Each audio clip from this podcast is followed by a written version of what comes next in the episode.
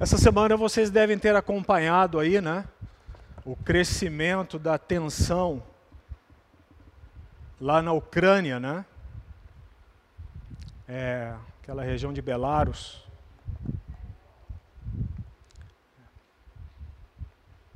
Joe Biden e Vladimir Putin são hoje em dia dois dos homens mais poderosos do mundo. Se você um dia desejar conhecê-los pessoalmente, você terá que obedecer um, uma série de protocolos de segurança e, eventualmente, você conseguirá vê-los, ter contato com eles. Não é espantoso que agora, aqui, você pode se dirigir àquele que tem Joe Biden e Putin nas mãos? Não é espantoso isso? Não é espantoso que você pode se aproximar, orar ao Todo-Poderoso, que Joe Biden, Putin e qualquer presidente, qualquer chefe de Estado está nas mãos dele. Ele vai para cá, dirige para lá, faz isso, faz aquilo. Aquele cujas nações mais poderosas do mundo não passam, como diz o salmista, de um pingo de água num balde. Não é espantoso isso? Espantoso, né? Alarmante. Amoroso. É bom a gente pensar nessas coisas às vezes para ver quem é nosso Pai.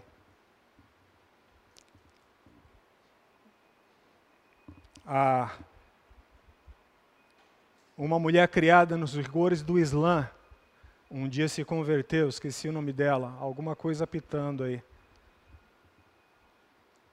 Esqueci o nome dela. Ela se converteu ao cristianismo e ela escreveu um livro cujo título é Atrevi-me a chamar-lhe de pai. Atrevi-me a chamar-lhe de pai. Vamos orar esse pai? Vamos? Para quem Joe Biden e Putin, se ele quiser tirar o fôlego de vida agora, tira. Esse é nosso pai. Amém? Alguém tem alguma necessidade que queira expor rapidamente? Muito bem. Pai querido, nós estamos na tua presença mais uma vez. E é com alegria e temor que o fazemos, ó Pai. Porque nós não temos medida na nossa mente de quem tu és em tua plenitude, do poder que está nas tuas mãos e ao mesmo tempo do tamanho da tua graça e do teu amor para conosco. Nós estamos aqui porque queremos ouvir a tua voz, Pai, e de novo se tu não falares, ó oh Pai, melhor seria termos ficado em casa. Então, Pai, eu rogo a Ti que Tu aproveites, que Tu uses este tempo de toda a escola dominical reunida ao redor da terra, para que Tu fales ao Teu povo, Pai, segundo a necessidade de cada um, para que Tu desempeças os nossos ouvidos, nos dês a instrução, o conselho, Pai, a direção, para construirmos vidas retas e agradáveis diante de Ti. Peço que por Tua graça e misericórdia Tu uses todos aqueles professores a quem Tu deste o dom de mestre. E que possamos usá-lo, Pai, com temor diante de Ti, porque Tu dás e Tu tiras. E Tu conduzes o que dás e o que Tu tiras. Por isso, Pai, peço que tomes conta dos meus lábios, ó oh Pai, que do meu falar só saiam palavras, ó Pai, que edifiquem a tua igreja de acordo com a tua palavra. Abençoa este povo que está aqui reunido no teu nome. É assim que nós oramos em nome de Jesus. Amém. Amém.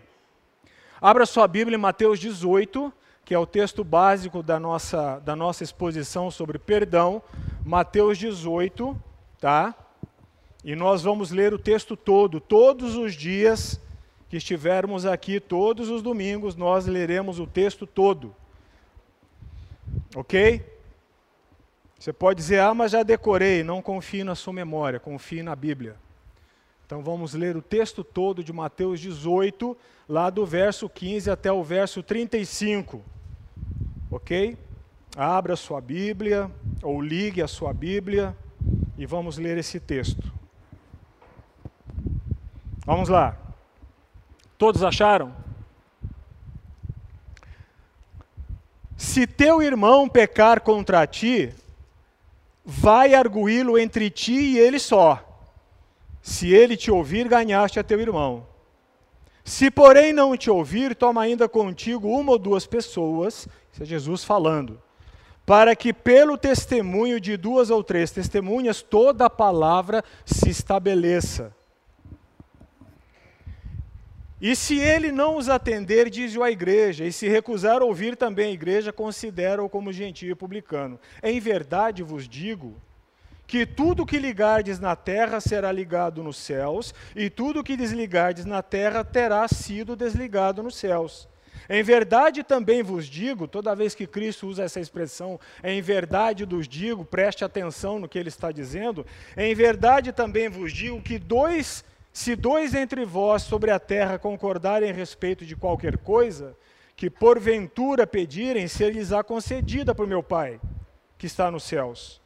Porque aonde estiverem dois ou três reunidos em meu nome, ali estou eu no meio deles. Então, Pedro, então, Pedro, nosso querido Pedro, aproximando-se, lhe perguntou: Senhor, até quantas vezes meu irmão pecará contra mim que eu lhe perdoe? Até sete vezes? Pedro pede a receita e já dá a medida. Respondeu-lhe Jesus: Não te digo que até sete vezes, mas até setenta vezes sete.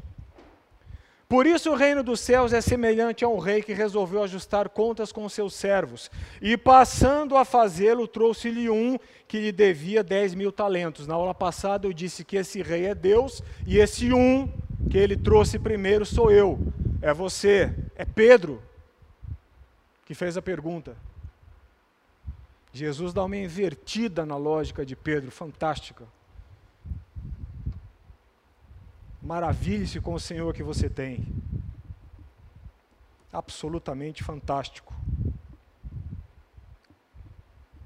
Não tendo ele, porém, com que pagar, o Senhor ordenou o Senhor que fosse vendido ele, sua mulher e os fi e filhos, e tudo quanto possuía, e que a dívida fosse paga. Então o servo, eu, você e Pedro, prostrando-se reverente, rogou a Deus: "Sê paciente comigo, e tudo te pagarei". Quando eu vi a perspectiva do meu castigo, eu me prostrei e disse: "Sê paciente comigo, que tudo te pagarei". E o senhor daquele servo nem perdeu tempo em responder, porque não pagaria, jamais pagaria. E o senhor daquele servo, compadecendo-se da miséria minha, sua e de Pedro, mandou-o embora e perdoou-lhe a dívida. Eu rasguei um papel na aula passada, lembram? Depois eu fui ver que esse papel era importante. Mas eu rasguei um papel na aula passada, lembram? Perdoou-lhe a dívida. Saindo, porém, aquele servo encontrou um dos seus conservos que lhe devia cem denários, o seu irmão, a pessoa que te ofendeu, o outro. E agarrando, cem denários, cem denários, e agarrando o sufocava, dizendo, paga o que me deves. Então o seu conservo, caindo-lhe aos pés, ele implorava, Senhor, Ser paciente, tira o Senhor, não está aqui. Ser paciente comigo e te pagarei. Ele, entretanto, não quis. Antes, indo-se, lançou-o na prisão até que saudasse a dívida. Vendo os seus companheiros o que se havia passado, entristeceram-se muito e foram relatar a seu senhor tudo o que aconteceram. A igreja entristece-se quando há uma celeuma entre irmãos e não há perdão a igreja sofre. A igreja roga a Deus. Então, o seu senhor, chamando-lhe, chamando-lhe, disse: Servo malvado, eu perdoei-te aquela dívida toda, porque tu me suplicaste. Não devias tu igualmente compadecer-te do teu conservo, como também eu me compadeci de ti? E indignando-se, o seu senhor entregou aos verdugos até que lhe pagasse toda a dívida. Assim, preste atenção de novo no que Jesus está falando. Assim também meu Pai Celeste vos fará, se do íntimo não perdoardes cada um a seu irmão. Amém? Na hora passada eu me recordo que eu estava dizendo o que é o que não significa perdoar. Confere? Eu disse que haviam cinco coisas a mais, mas essas cinco são as mais importantes. Há cinco questões ou coisas que não significa que aquilo é perdão. Ou que você deva fazer, que não significa que se fazendo aquilo você está perdoando. Por outras palavras, há cinco coisas que, mesmo que se aquilo não acontecer, o perdão é pleno, o perdão é possível, o perdão é uma realidade. Ok? Alguém anotou as três? Não sei se eu estou falando na ordem, tá? Mas para preservar a ordem, por favor, quem anotou, diga qual foi a primeira? Perdoar não significa que você tenha que esquecer o que, tem, o que, o que aconteceu, o mal, a ofensa praticada, não significa isso. Eu, se não me engano, eu dei exemplo de, de uma moça, né, uma senhora, né, uma mulher que havia sido abusada pelo pai. É, Igor Stravinsky, repetindo, disse: pecados não podem ser desfeitos, apenas perdoados exigir que alguém esqueça o que lhe aconteceu para que aquilo seja um sinal de perdão é violentar a pessoa ofendida, é maltratar a pessoa que é vítima. Você está exigindo algo que a Bíblia não exige. Não condiciona isso ao perdão. A segunda que eu disse qual é?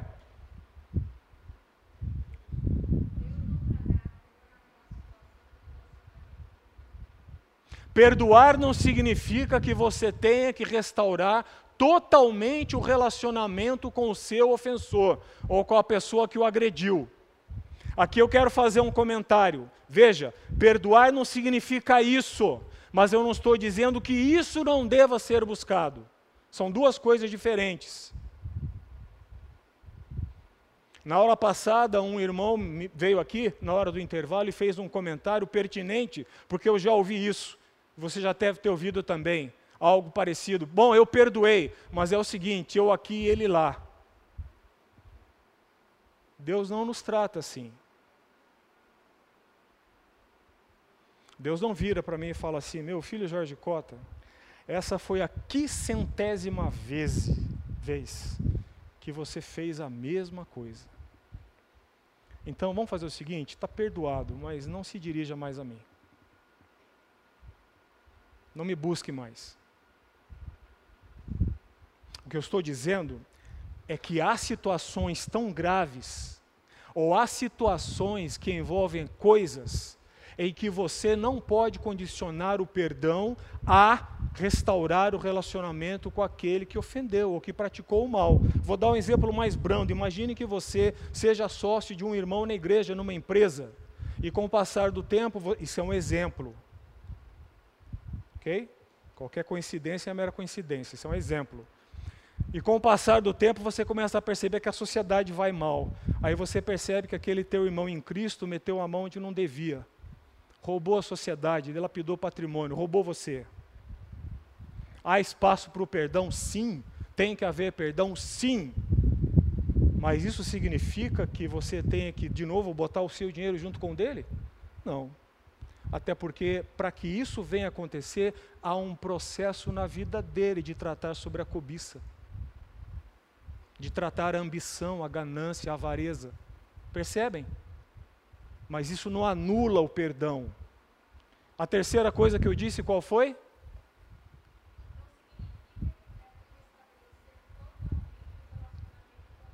Eu acho que eu inverti, eu ouvi uma coisa era outra.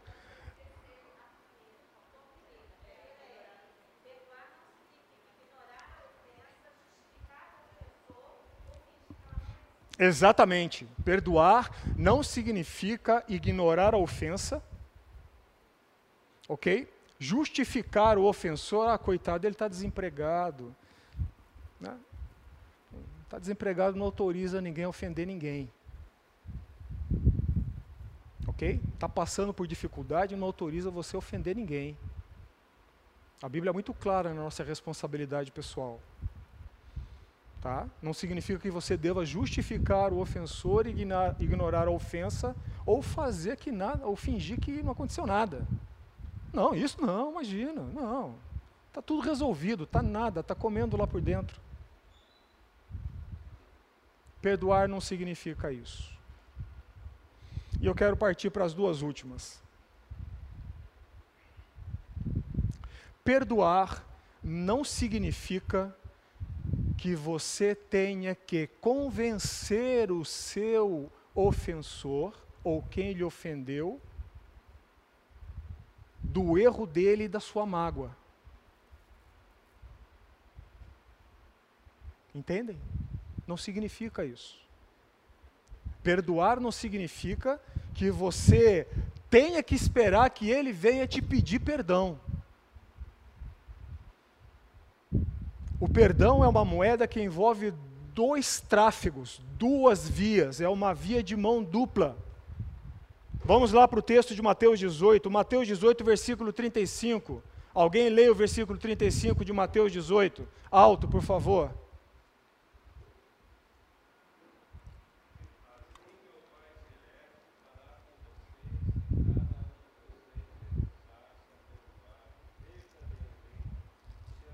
Perfeito. Na revista atualizada está assim: Assim também meu Pai Celeste vos fará se do íntimo. Ele está tratando do perdão vertical. Você com Deus. Você o ofendido com Deus. O seu perdão em relação ao ofensor está com base no seu relacionamento com Deus. Você perdoa o ofensor independentemente dele ter entendido o quanto te magoou. Aliás, em determinadas situações, querido, não tente isso, porque o que você vai ter, ou que você terá, será mais dor de cabeça. Você o perdoa independentemente dele ter consciência do que ele fez. Você o perdoa independentemente dele te pedir perdão. Você perdoa independentemente dele ter a ideia do quanto ele te magoou. Esse é o perdão vertical. Lembra que eu falei na aula passada? Perdão é um assunto de Deus. É você com Deus. Ok? Vá lá para Lucas, texto paralelo. Vá lá para Lucas capítulo 17. Lucas capítulo 17. Se quiser deixar um marcador aí nesse capítulo, pode deixar que nós vamos voltar a ele. Lucas, Lucas capítulo 17, verso 3. Quem achou, por favor, leia.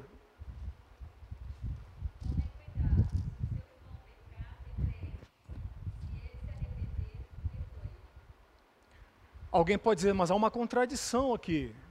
Porque aqui está dizendo: se ele se arrepender, perdoe-lhe. Aqui está tratando, Jesus está tratando do, do, do perdão horizontal. Um é a minha relação com Deus, o outro é a minha relação com o meu irmão.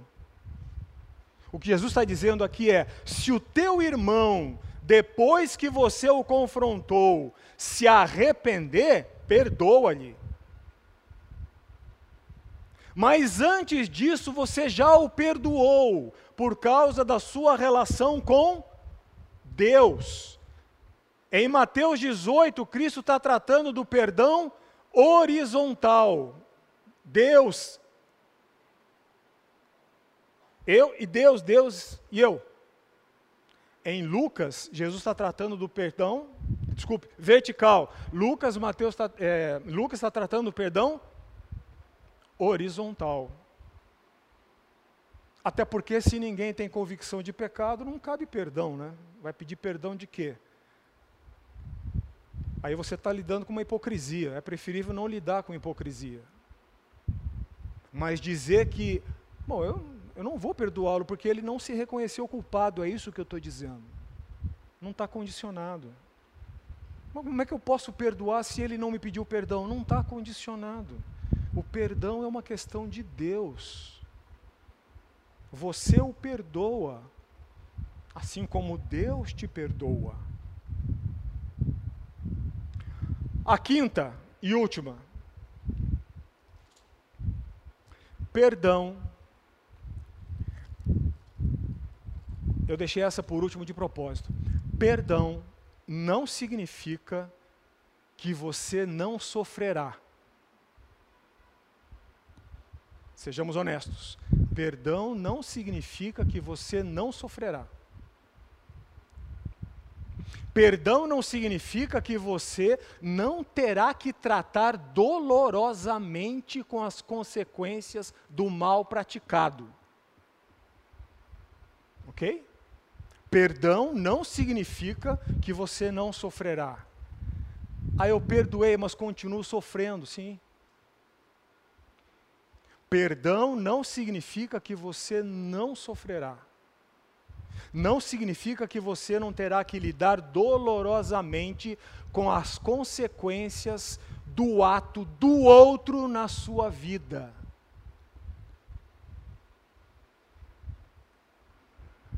há uma outra maneira de eu dizer isso. Perdoar ou perdão não significa absolvição. Perdão não significa absolvição. Porque é assim que Deus lida conosco. Quando Deus perdoa você ou a mim, as consequências do que você fez são anuladas? Não. Não são. Você terá que lidar com aquilo.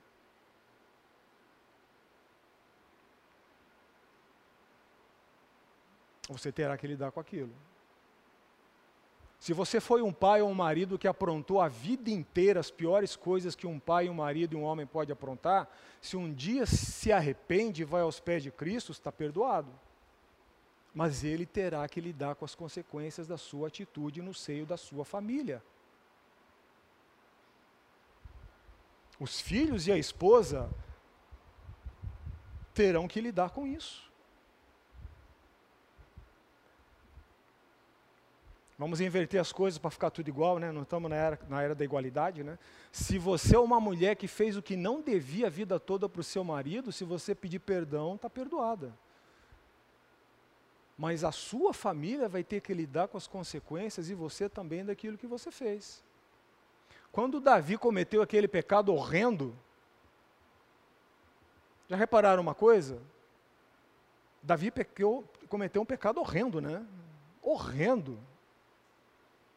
O grande rei Davi, o homem segundo o coração de Deus, quando foi confrontado por Natã e ele se arrojou aos pés de Deus e pediu perdão, Deus o perdoou? Deus o perdoou. Mas o que que Deus lhe respondeu? Por causa do que você fez, a espada não será mais, sairá mais da tua casa. Perdoar não significa que há absolvição. As pessoas acham que está perdoado, acabou, está livre, leve e solto. Não. Davi viu a sua família sendo deteriorada por causa do seu pecado também. Estupro dentro de casa, traição de filho, busca de morte de filho com pai, divisão. Davi teve que lidar com isso. Por isso, querido, pense bem antes de pecar. E é por isso que lá em Gálatas 5 está escrito: de Deus não se zomba. Tenha temor a Deus. De Deus não se zomba. Aquilo que o homem planta, ele colherá. Ele colherá. Se você tivesse duas rochas aqui, e a uma rocha você desse o nome do amor, e a outra rocha você desse o nome de perdão, se você fosse buscar o que há no núcleo de cada uma dessas rochas e conseguisse chegar lá, na rocha que você dá o nome de amor, no núcleo dela você achar sacrifício. Amar é sacrifício.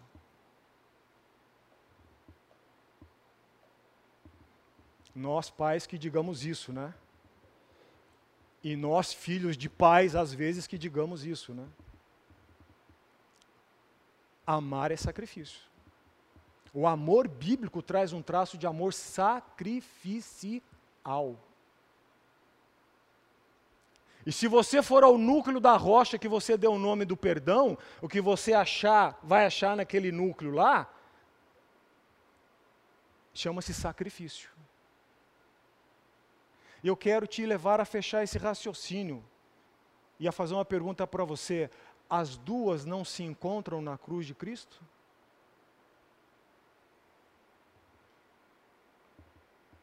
O que Cristo fez por nós na cruz foi um amor sa sacrificial. Por isso Paulo escreve em 1 Coríntios: o amor tudo espera, tudo suporta, tudo sofre. Amar é amar dá trabalho. Se você quer educar os seus filhos na palavra de Deus, meu querido, você que ainda não os tem, prepare-se, tenha-os consciente de que amar dá trabalho. Muitos casamentos estão indo para o espaço porque as pessoas querem ter a vida como de solteiro, sem compromisso. Amar o seu cônjuge dá trabalho, querido. Ou, eu não estou falando aqui porque sou homem, as mulheres que o digam também, nós homens que o digamos, amar o seu cônjuge dá trabalho. Amar é sacrifício. Perdoar é sofrimento. Entendem? Perdão não significa absolvição. Essas cinco coisas são importantes para nós entendermos que o perdão independe delas e sempre deve ser buscado. Eu queria dar um foco nessa aula agora para tratar de algumas coisas em relação à pessoa ofendida. Eu quero explorar isso. Nós vamos tratar de algumas questões em relação ao ofendido, aquele que foi vítima da ofensa ou do mal praticado. Voltemos lá para Mateus 18. Quando Jesus disse, quando Jesus disse, lá no verso 15, que eu disse para vocês na aula passada, que foi ali que Jesus começou a dar as diretrizes do tema perdão, lembram-se disso? Quando Jesus disse lá no verso 15: Se teu irmão pecar contra ti, eu disse que o contra ti aqui, estando ou não estando no texto, não altera. Se o teu irmão pecar, vai arguí-lo entre ti e ele só. Se ele te ouvir, ganhaste o teu irmão. Quando a audiência de Cristo ouviu isso, isso incomodou muito. Incomodou tanto que se você for lá para Lucas 17, que é o texto paralelo que eu falei, vá comigo lá para Lucas 17. Lucas capítulo 17. Eu quero ler com você do verso 3 até o verso 5, Lucas 17, de 3 a 5. Todos acharam? Lucas 17, 3 a 5. Está escrito assim: Acautelai-vos, se teu irmão pecar contra ti, repreende-o. Se ele te, se arrepender, perdoa-lhe. Se por sete vezes no dia não é na vida. Se por sete vezes no dia pecar contra ti, e sete vezes vier ter contigo, dizendo: Estou arrependido, perdoa-lhe. Olha a reação da audiência de Cristo. Então disseram os apóstolos: Senhor, Senhor, aumenta-nos a fé.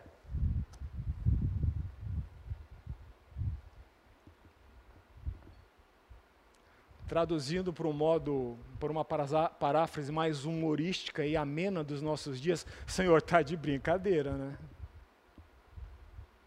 É sério?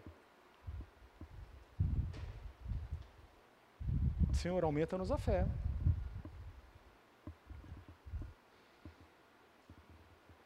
Sem chance. Se tu não fizeres isso, sem chance. E o pior, ou melhor, o melhor, é que Cristo não suavizou a coisa. Se você voltar lá para Mateus 18, Vamos voltar lá para Mateus 18. Essa questão incomodou Pedro. E eu quero me aprofundar com você um pouco mais aqui nessa questão de Pedro. Essa questão incomodou Pedro tremendamente, a ponto de fazê-lo perguntar. Nessa pergunta, Pedro expôs toda a humanidade dele e nossa. Esse uh, acho que é do vento aqui atrás, que está na minha cabeça. Aliás, se alguém, por favor, puder mudar a par, que eu vou sair daqui sem cabelo. É. Essa pergunta incomodou Pedro de uma tal forma que Pedro lhe fez a pergunta a Cristo. Então Pedro, volte lá para a pergunta, aproximando-se, lhe perguntou: Senhor, até quantas vezes meu irmão pecará contra mim que eu lhe perdoe? Até sete vezes? Respondeu-lhe Jesus. Aí Jesus acabou de, acabou de entornar o caldo. Respondeu-lhe o Senhor: Não te digo que até sete vezes, Pedro, mas até setenta vezes sete. Obrigado. Até setenta vezes sete. Por que, que eu estou dizendo que Pedro expôs toda a humanidade dele aqui, quando nós estamos lidando com perdão? Lembre-se do que eu disse agora há pouco, eu estou colocando sobre, sobre o microscópio o ofendido, a vítima. Não estou falando do agressor, estou falando do ofendido. Pedro faz uma pergunta como se ele fosse o ofendido nessa questão do perdão, porque ele pergunta: se meu irmão pecar contra mim, Vamos descer um pouco mais nas questões dessa pergunta. Perceba o que Pedro está perguntando. Como ele fez a pergunta? Lhe perguntou: Senhor, até quantas vezes? Esse até quantas é o tipo de pergunta que está solicitando daquele para quem você está perguntando uma definição de tempo. Há perguntas muito, muito próximas dessa, ou se não iguais, do salmista. Quer ver? Vá lá para o Salmo 13. Alguém, por favor, no Salmo 13, leia. Salmo 13, verso, é, eu acho que é 1 ou 2. Leia os dois. Salmo 13, 1 e 2. Quem achou, por favor, leia.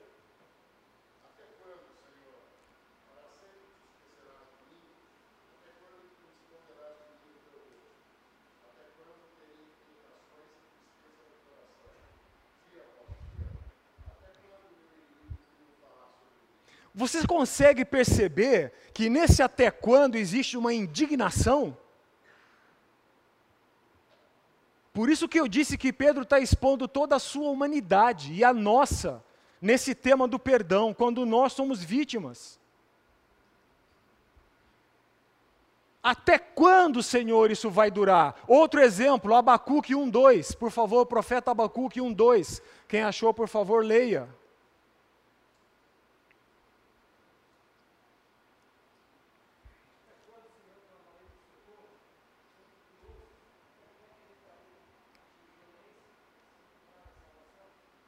Percebe que Abacuque está de tal forma indignado que está imputando a Deus uma omissão.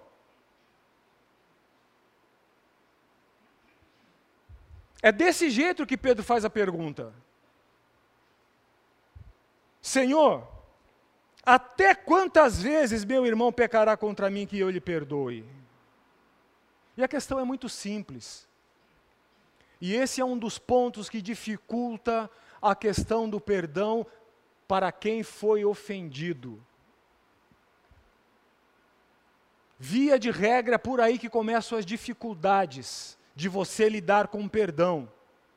E quando eu estou falando de você lidar com perdão, eu estou falando de você perdoar. Lembre-se, de novo, eu estou falando do ponto de vista de quem foi ofendido, de quem sofreu o dano.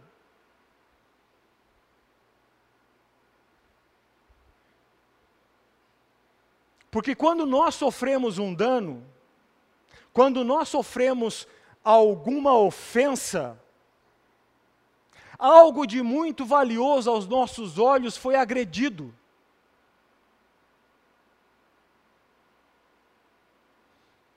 E quando algo que é objeto da nossa afeição é agredido, a primeira resposta que nós damos comumente é ira. A ira é uma resposta que nós damos quando alguma coisa, alguma ideologia, algum sentimento, alguma emoção, algum valor que nós aprendemos, alguma pessoa ou algum objeto, algum bem é atingido. Nós respondemos em ira. A ira, na sua gênese, é moralmente neutra. O que, que eu quero dizer isso? Porque você tanto pode se irar por motivos aprováveis diante de Deus, e aí você deve se irar, quanto você deve, pode se irar por motivos não aprováveis diante de Deus. O que faz a ira ser pecaminosa ou não é porque você está se irando, entende? O que dá o curso da ira se ela é pecado, se você está pecando com ela, ou se você está agradando a Deus, é porque estou mirando. E nós nos iramos quando aquilo que é nosso afeto, que nós protegemos, é ameaçado. Aí nós nos iramos.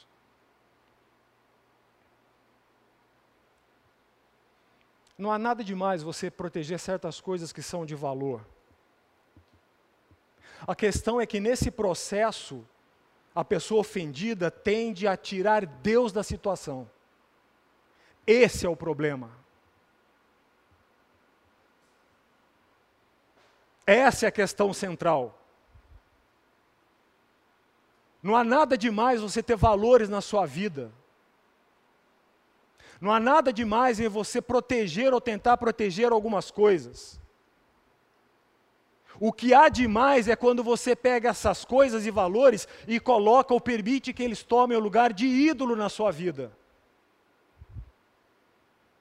Isso é uma idolatria. Um filho pode ser uma idolatria para uma mãe irada com a professora da escola. E não há nada demais em a mãe ter sentimento de proteção do filho. Ah, não. Esse sentimento vem de Deus. Agora, o filho pode ser um ídolo.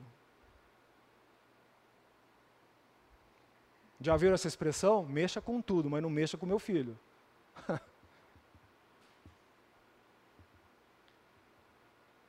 não há nada demais em você ter uma ideologia, não há nada demais em você preservar a sua honra. Todas essas coisas são boas. No entanto, elas deixam de ser boas quando nós as colocamos como ídolos na nossa vida. E nós as colocamos como ídolos na nossa vida quando, no momento em que elas são ameaçadas, nós excluímos Deus do processo.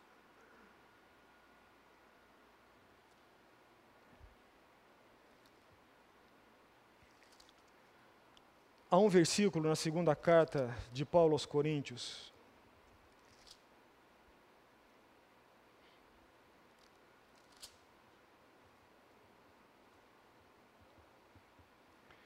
Que me veio à mente agora e eu não estou lembrando o endereço. Deixe-me ver se é a primeira Coríntios. Primeira de Coríntios. Primeira de Coríntios. Não, não é. Segunda de Coríntios, capítulo 4, não é. Mas há um versículo em Coríntios, não quero gastar mais tempo. Há um versículo em Coríntios que Paulo diz assim: Quem te faz sobressair? O que você tem nas suas mãos que não foi Deus que lhe deu? E se foi Deus que lhe deu, por que, que você age como se ele não tivesse lhe dado? A pergunta que eu quero. Ah, então é primeiro mesmo. 1 Coríntios 4, 4. Então tá certo. Eu só não vi aqui. A intuição estava certa. Leia para mim, irmão, por favor. Alguém leia. 1 Coríntios 4, 7.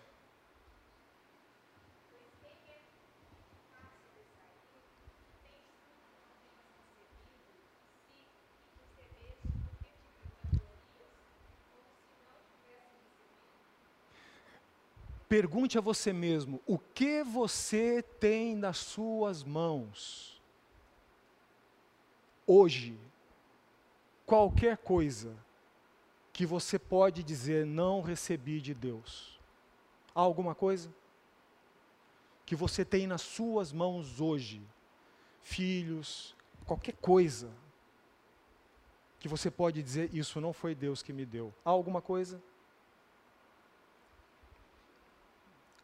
Mas quando a ira pecaminosa vem, quando somos ofendidos e agredidos, nós agimos como se Deus não nos tivesse dado, é nosso. Percebe? Nós temos que defender.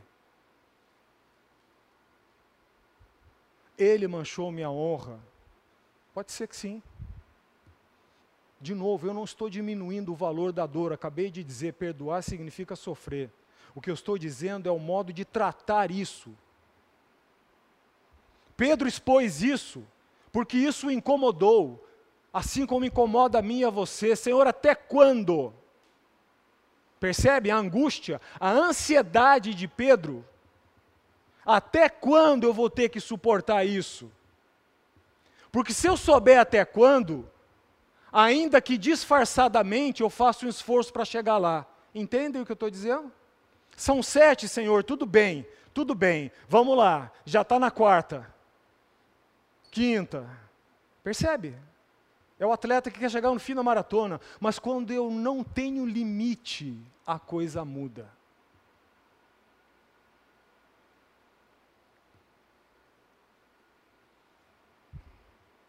Pedro está expondo a sua humanidade. Está falando algo comum a todos nós quando a nossa honra,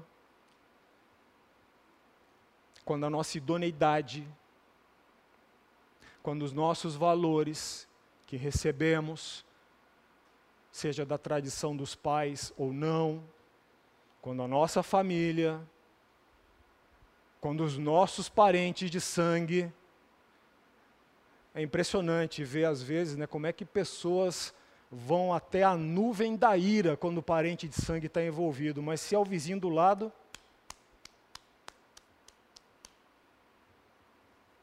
Quando aquilo que nos diz respeito foi colocado em xeque. E aí então, o passo seguinte é que nós partimos para tentar o processo de perdão com aquele que nos agrediu ou que nos ofensou ou que nos, nos ofendeu, na tentativa de arrancar dele a confissão. Não é isso? Ah, eu vou lá falar com ele. Eu vou lá falar com ela. Mas você vai lá falar com ele, vai falar com ela, com que motivação? No fundo, no fundo, o que você está querendo é que ele ou ela diga para você, por favor, me perdoe é isso que você está querendo. Então, a primeira coisa que eu quero lidar com você, na questão do perdão, e que Deus também quer lidar conosco, por isso a resposta de Cristo foi, não sete, mas setenta vezes sete, é que às vezes na questão que envolve perdão, pode envolver perdão para o outro, mas pode envolver tratamento seu com Deus. Não esqueça disso, o perdão é via de mão dupla. Não existe nenhum ser humano na terra. Não existe nenhum ser humano na terra. Não existe nenhum ser humano na terra que possa virar para Deus e dizer: Senhor, eu estou certo, o Senhor está errado.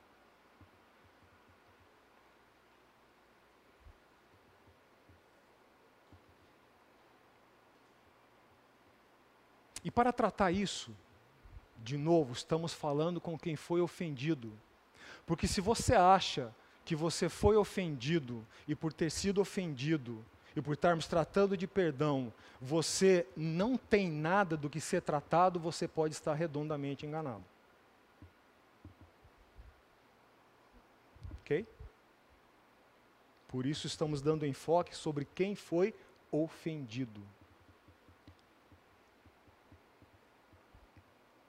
E para nós compreendermos um pouco mais isso, vamos ter que nos aprofundar, descer um pouco mais profundo no que, que Cristo quis dizer quando ele abriu o tema do perdão, lá no verso 15. Se teu irmão pecar contra ti, vai arguí-lo entre ti e ele só. Se ele te ouvir, ganhaste a teu irmão. Quero refrescar sua memória para as duas coisas que Cristo colocou. Se o teu irmão pecar. E quem define pecado é Deus. Naquele exemplo que eu dei do sócio que roubou o outro, que são irmãos da igreja, se você for ter com ele para discutir o dinheiro que você perdeu, meu amigo, é melhor você não ir. Porque essa discussão vai dar em nada. Aliás, pode gerar mais pecados a terem que ser perdoados. Entende?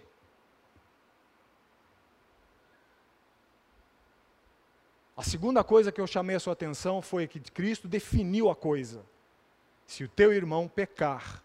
E aí eu chamei a sua atenção por outra palavra que está no final do versículo, que é ganhaste, não é isso? Agora eu quero que você entenda algo. Entre o pecar e o ganhaste, existe uma palavrinha que Cristo usou que deve ter incomodado muito a Pedro. E que já me incomodou a mim particularmente muito também. E pode ser que esteja incomodando você sem você saber. É a palavrinha que une o pecar ao ganhaste. Impressionante. Sabe que palavrinha é essa? Vai. Eu estou falando vai do texto, tá? Vai.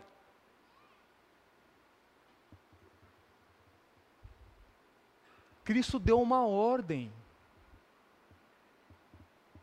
Não tem sentido se o teu irmão pecar e o ganhaste, se não, se você não for. Se o teu irmão pecar, bom, o que você quer tratar com ele é a questão da cobiça, que você já percebeu na vida dele, entende o que eu estou falando? Se você quer tratar com ele a cobiça, vai. Se você quer chegar para ele ter das mãos dele um cheque, ou a dívida parcelada em cinco vezes, ou uma nota promissória, um PIX, não vai. Primeiro trata a questão você e Deus. Se o teu irmão pecar, vai, porque é só indo que tu. Tem gente aí? Ganhaste.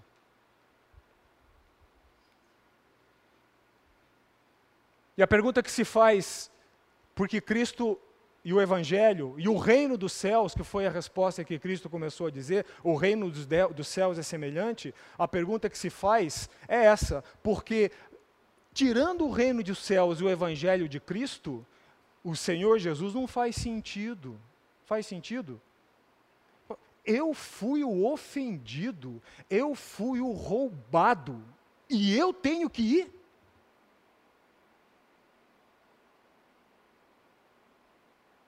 De novo, Senhor, está de brincadeira, né? Aumenta a minha fé. Eu sou a vítima e eu tenho que ir? Sim. Sim. Eu quero deixar esse nó na sua garganta por enquanto e fazer um intervalinho para você tomar uma água e descer. Daqui 10 minutos nós voltamos. 10 minutos, ok?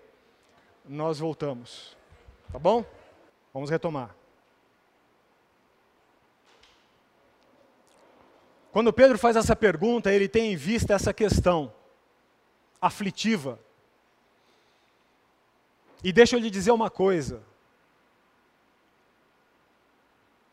É muito raro, pelo menos eu não conheci até hoje, uma situação de vida que envolva perdão, em que alguém possa dizer que está 100% certo. Você pode estar 100% certo num dos pontos. Mas dizer que está 100% certo em tudo é muito pouco provável. Por isso eu quero que você olhe para a questão do perdão e da necessidade do processo de perdão também como um tratamento de Deus para a sua vida. De novo, eu estou falando daquele que foi ofendido. Não caia na armadilha do diabo, e eu digo para você que isso é uma armadilha, porque quando os nossos sentimentos e emoções estão em jogo, o diabo é muito fácil nos fazer cativos desses sentimentos e emoções. Só que a vida cristã não é feita de emoções. Ela é feita de emoções subordinadas à razão bíblica.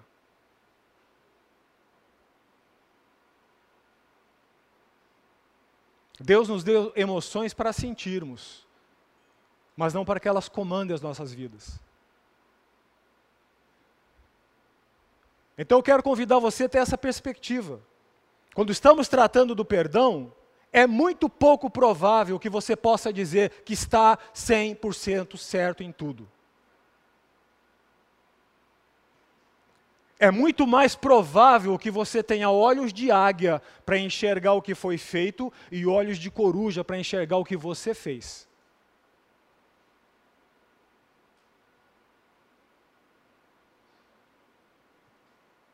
A águia, a 3 mil metros de altura, em voo, ela consegue ver um camundongo rastejando na terra. E quando ela mergulha para pegar o camundongo, ai camundongo, sai daí. A coruja, se tiver que levantar voo daqui ali, ela vai bater lá.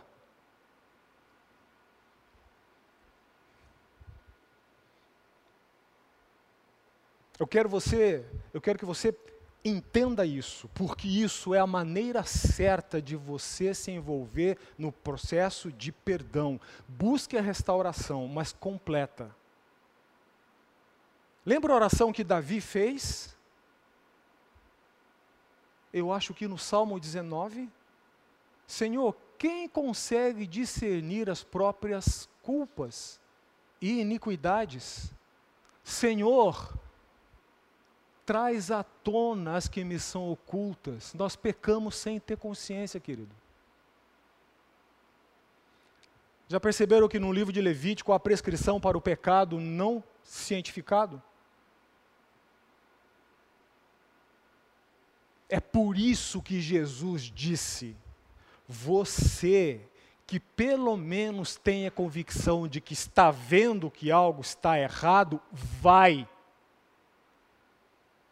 e eu quero considerar você, com você, três textos que mostram que Jesus, não, não vou falar isso, mas três textos que podem auxiliar a entender o que Jesus está dizendo como vai para a sua vida e para a minha vida. Ok? De novo, eu quero que você pegue, quero que você pegue a peça do pecado, pegue a peça do ganhaste e cole com o vai. O vai é a ligadura, é a argamassa. Estão comigo? Muito bem. Primeira coisa que você deve considerar, abra sua Bíblia em Levítico capítulo 19. Levítico capítulo 19, verso 17.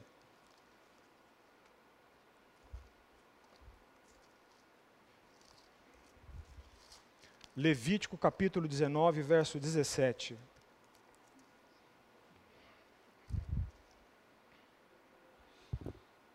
Todos acharam? Na minha tradução está escrito assim: Não aborrecerás teu irmão no teu íntimo, mas repreenderás o teu próximo, e por causa dele não levarás pecado sobre ti. Eu acho interessante que a NVI, se não me falha a memória, diz: Não guardarás ódio do teu irmão no teu coração. Confere, confere. Por favor, alguém que tem a NVI, leia esse texto?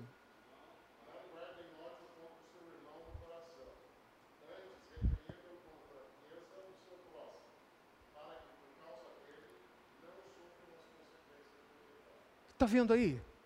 A primeira coisa porque Cristo está dizendo vai é por você. Mas eu que fui ofendido, sim, por você. Porque ao tratar do assunto com o teu irmão, você está tratando do seu próprio coração.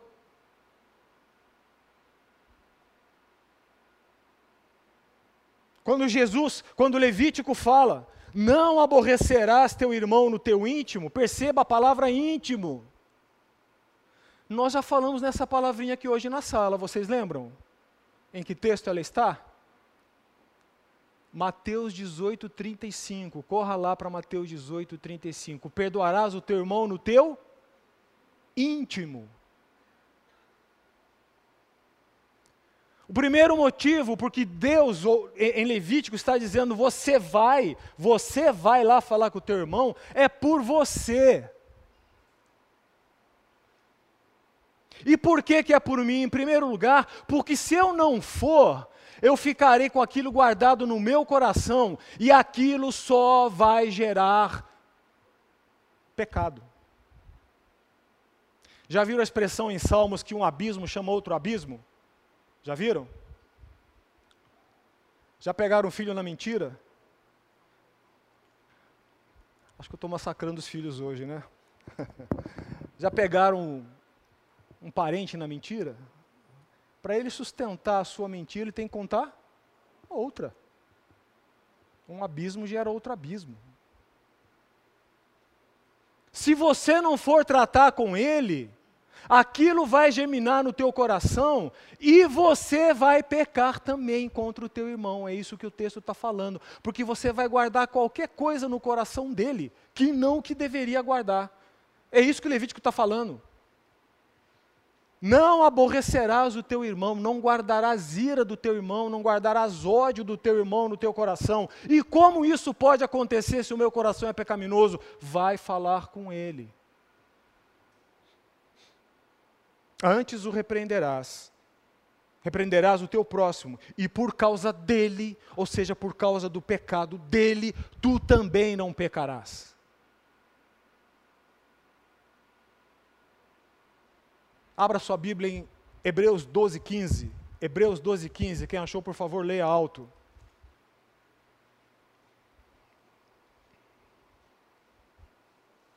Hebreus 12, 15.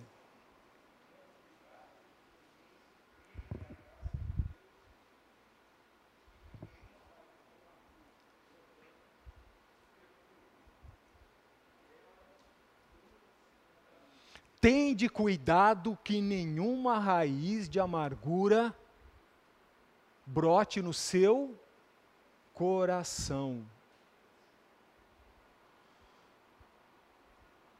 E escreva isso, não porque eu estou dizendo, mas porque a palavra de Deus está dizendo. Se você não tratar isso, imediatamente você estará cultivando raiz de amargura no seu coração. O texto de Hebreus 12, eles têm a ver com a graça. Você está fugindo da rota da graça. Então a primeira coisa porque Cristo diz vai, você que entende que está vendo, que, que entende que está vendo algo de errado na vida do teu irmão, vai. Porque se você não for, você guardará ira, raiva, mágoa, ressentimento do seu irmão no seu coração. Então, o primeiro, o primeiro al alcance, o primeiro objetivo a ser alcançado é o seu próprio coração, sim, de você que foi ofendido. É para você, é para mim.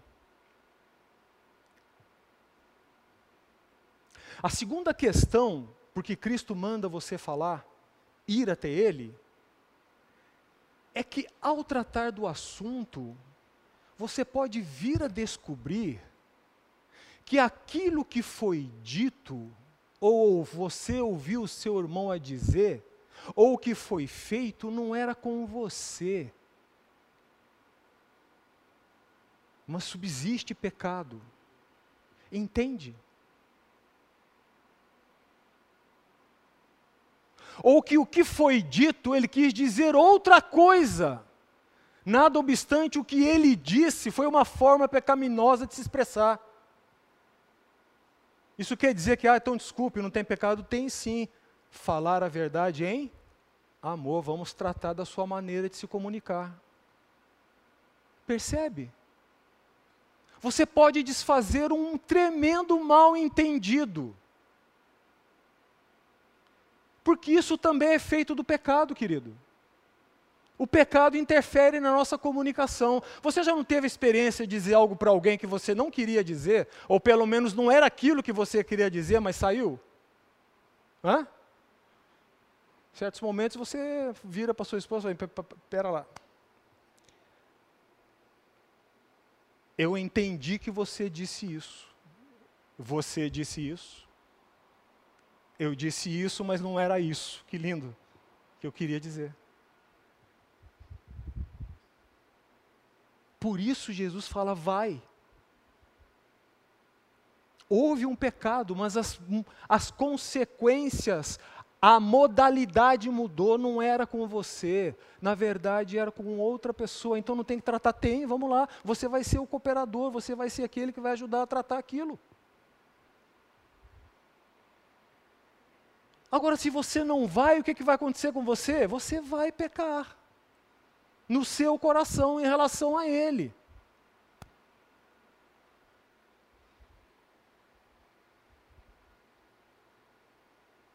Você cumprimentou alguém na escadaria da igreja se alguém virou a cara para você? Pode ser uma desatenção. Pode ser uma falta de educação. Pode ser um pecado escondido. Aconteceu mais vezes? Vai. Percebe? O primeiro motivo pelo qual Cristo manda vai é por você ofendido. Para que você não acrescente pecado ao pecado. Uma outra coisa que eu quero chamar sua atenção para esse texto é uma palavrinha que está aqui, que ela simplesmente está perdendo significado na igreja. não estou falando desta igreja só. Eu estou falando da igreja de Cristo na face da terra. Essa palavrinha está perdendo significado no seio da igreja. Sabe por quê? Porque nós não gostamos dela. É a palavrinha repreensão. O meu coração pecaminoso, o seu coração pecaminoso não gosta dessa palavra. Ter alguém que diga para mim o que deve ser feito Alguém que mostre que eu estou errado e como devo corrigir, isso incomoda. Incomoda. Nós não gostamos de ser corrigidos, nós não gostamos de ser repreendidos. Mas essa palavra é bíblica.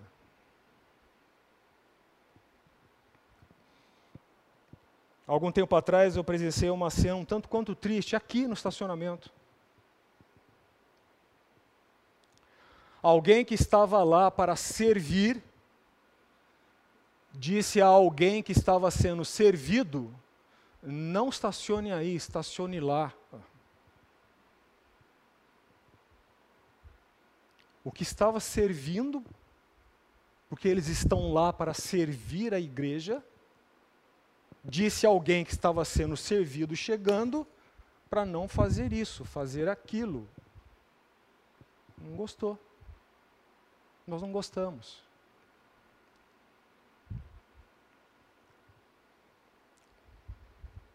Quando o guarda para você na estrada e diz que você estava a 180, qual é a primeira resposta que vem à sua cabeça? Não, imagina. Está errado. Ou você diz, é verdade, seu guarda. Aliás, o senhor está errado, eu estava 200. Ah, eu vou ter. Pode multar. Pode multar, seu guarda eu vou ter que segurar a carteira. Não, pode, eu ligo com meu filho, vem buscar, pode segurar a carteira. Gente não gosta. Mas essa palavra é bíblica. Deus criou essa palavra. E eu vou dizer para você porque que Deus criou essa palavra. Porque a repreensão, ela tem o mesmo papel para o pecado que o antibiótico tem para a infecção.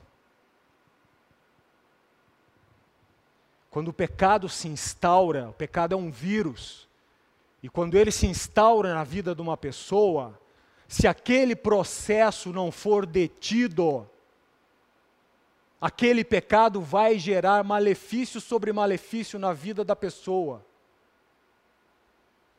A repreensão é a prescrição de Deus para a terapia do pecado. A repreensão existe para que a pessoa que está infectada, o processo de infecção pare, o pecado pare de gerar efeitos na vida daquela pessoa. E o pecado é como um polvo, ele tem tentáculos. Se você não trata uma questão com uma pessoa da família, aquela questão vai se desdobrar para toda a família. Não é assim?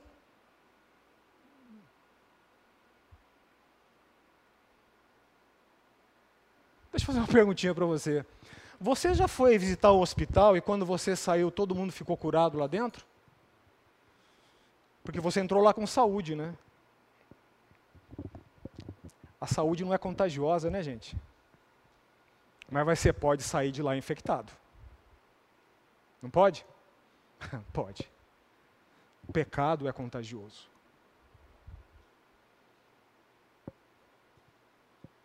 Quando você for repreendido por alguém, não olhe quem está repreendendo você. Preste atenção no que ele está dizendo e receba como tratamento de Deus na sua vida. De novo, repreensão é o antibiótico ministrado para parar, estancar o processo infeccioso. Quando você está lá no hospital e vem ministrar o antibiótico na veia, eles estão querendo o quê? Que aquele processo de infecção pare, regrida, é uma palavra que nós não gostamos, mas é bíblica. Deus inventou essa palavra. É o remédio de Deus para parar os efeitos do pecado na sua vida e na vida do outro. Então, quando alguém chega para você e diz assim: meu irmão, minha irmã, olha, eu quero chamar sua atenção para isso, para isso. Lógico, há as maneiras corretas de fazer isso. Para isso, para isso, eu creio que você não está agindo correto aqui, acolá. Preste atenção. Agradeça a Deus. Não saia como um filho, filho rebelde batendo a porta do quarto. Quando Cristo vai, fala vai, Ele está tratando conosco primeiro, que fomos o ofendido. Porque o nosso coração também precisa de tratamento. Vá para Tiago, Segunda coisa que eu creio que Cristo está querendo com isso, está lá em Tiago, Tiago capítulo 5, versículo 19 e 20. Tiago 5, versículo 19 e 20.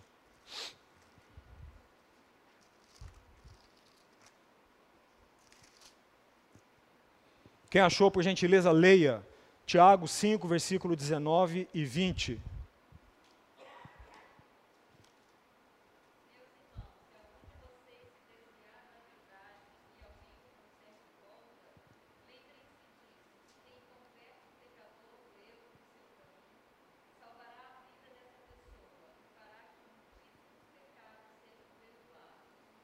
Veja aí. O segundo motivo é que Deus está te dando a oportunidade de você ser um instrumento para trazer aquele irmão ao arrependimento. O seu dano fica em segundo lugar. Sério, sério. O seu dano fica em segundo lugar naquele momento. Porque você está cumprindo o mandamento que Cristo falou que é o maior de todos. Amarás o Senhor teu Deus como de todo o teu coração e amarás o teu próximo como Deus te amou.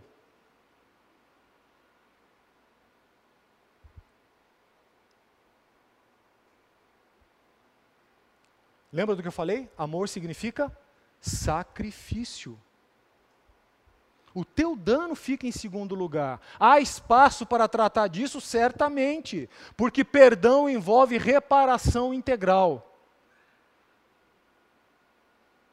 Mas o foco, o objetivo de você procurar estar aqui, Meus irmãos, e ele está falando para irmãos, ele não está falando para incrédulos. Meus irmãos, se alguém entre vós se desviar da verdade e alguém o converter, de novo, está falando para irmãos, então não está falando de conversão, salvação.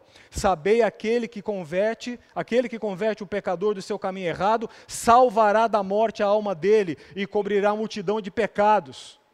Carlos Oswaldo Oliveira Pinto, tive, a, tive o privilégio, o antigo reitor do Seminário Bíblico Palavra da Vida, falecido já há alguns anos, Deus me concedeu a graça e o privilégio de poder desfrutar da amizade com Ele. Uma das mentes mais brilhantes que eu já conheci.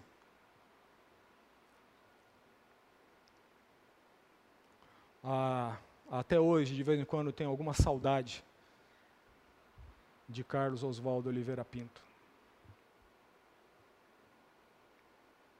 Ele disse certa vez algo que eu nunca esqueci. Quando você estiver diante de um texto da Bíblia que usa a palavra salvar, salvará, você deve perguntar ao texto: salvar de quê? Porque tem de confusão aí, usando a palavra salvar para tirar do inferno, quando não é do inferno, é corrigir vida, é um absurdo. Aqui ele está falando entre irmãos. Ele está dizendo: você se percebeu que alguém se desviou da verdade, vai, traga-o para o caminho. Sabei que aquele que converte o pecador, a palavra pecador aqui está dizendo errar o alvo, ela era usada pelos arqueiros daquela época. Quando o arqueiro mirava, atirava e a flecha não ia até o alvo, ele usava essa palavra, armar tolos, armar tolos, acho que é assim que pronuncia. Mas também era uma palavra usada quando o viajante estava numa estrada.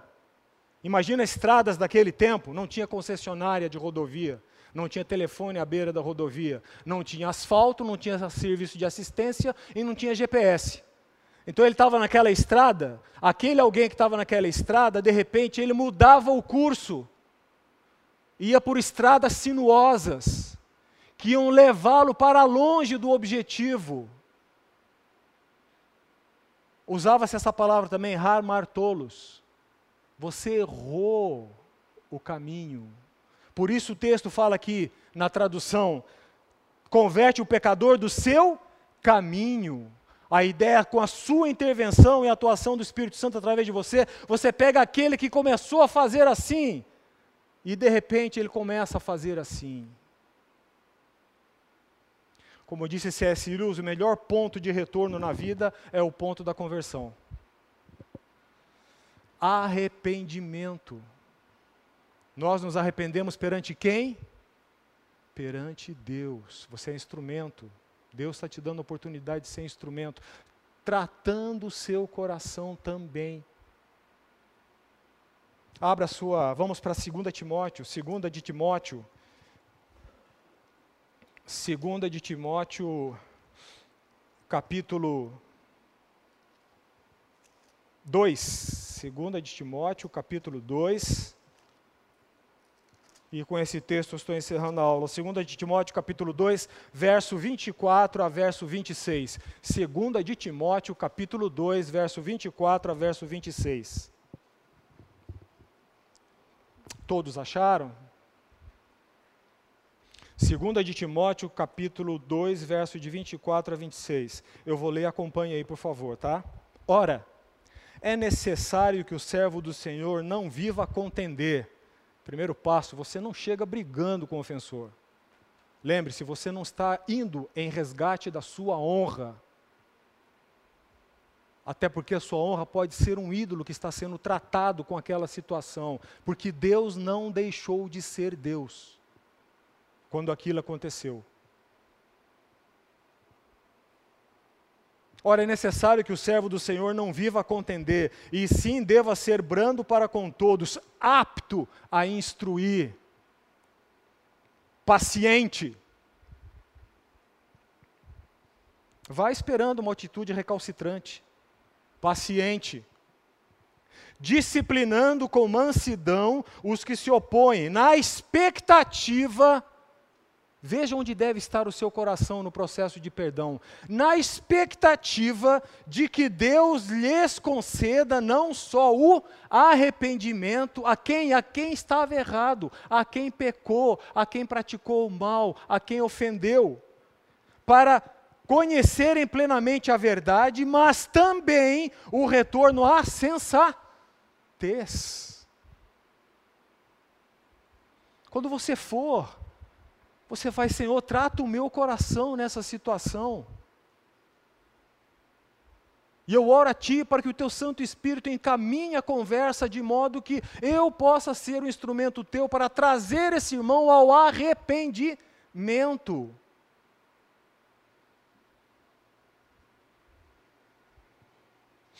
Para conhecerem plenamente a verdade, ele desviou-se da verdade. Você pode se desviar da verdade um dia? Todos nós podemos. Somos cegos, dependentes da graça do Senhor. Preste atenção que fala o verso 26. Mas também o retorno à sensatez, livrando-se eles, ou ele, do quê?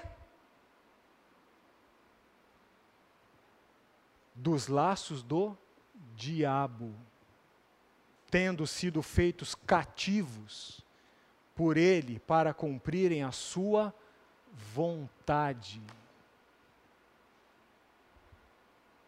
Deus está te dando a oportunidade de que no processo, uma pessoa que se desviou da verdade e está atraindo catástrofe para a sua vida, se arrependa as escamas do pecado caiam dos olhos, se arrependa. E sabe o que que, o que que Paulo está falando com essa figura?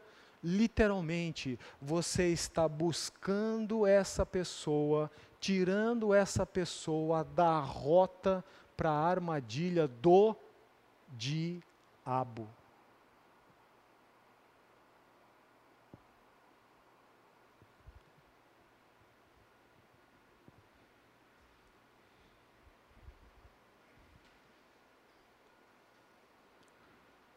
O diabo pode estar fazendo cativa aquela pessoa, no erro onde ela está, no pecado onde ela está. Percebe que isso é o cumprimento do maior de todos os mandamentos? Por isso Cristo disse: vai. Percebe que é necessário ir para que você seja tratado também, para que você não, não guarde pecado no seu coração por causa daquela situação contra ele? Não passe a guardar mágoa, ressentimento, ódio. Ah, mas e se ele quiser permanecer na situação dele? Ah, é responsabilidade dele com Deus. Mas você cumpriu aquilo que Deus falou. Você está sendo instrumento na mão do Senhor para trazer essa pessoa, para ela retornar à sensatez, a partir do momento que ela tenha os olhos abertos das escamas do pecado. Deus trata no processo de perdão, numa situação que envolva perdão, Deus trata tanto o ofendido quanto o ofensor. Ok? Hoje nós falamos do ponto de vista do ofensor. É, eu gostaria de solicitar uma tarefinha para vocês para a próxima aula. Eu gostaria que vocês é, pesquisassem e respondessem a três perguntas. Primeira, quantas são? Onde estão? E quais são ou quais são os ditos do Senhor Jesus na cruz? OK? Vou repetir. Quantos são? Quantas frases o Senhor Jesus disse na cruz quando estava na cruz? Onde estão? E quais são? Ok? Alguém tem alguma pergunta a fazer? Alguma colocação? Ficou alguma dúvida que não entendeu do que foi colocado? Esteja muitíssimo à vontade para perguntar.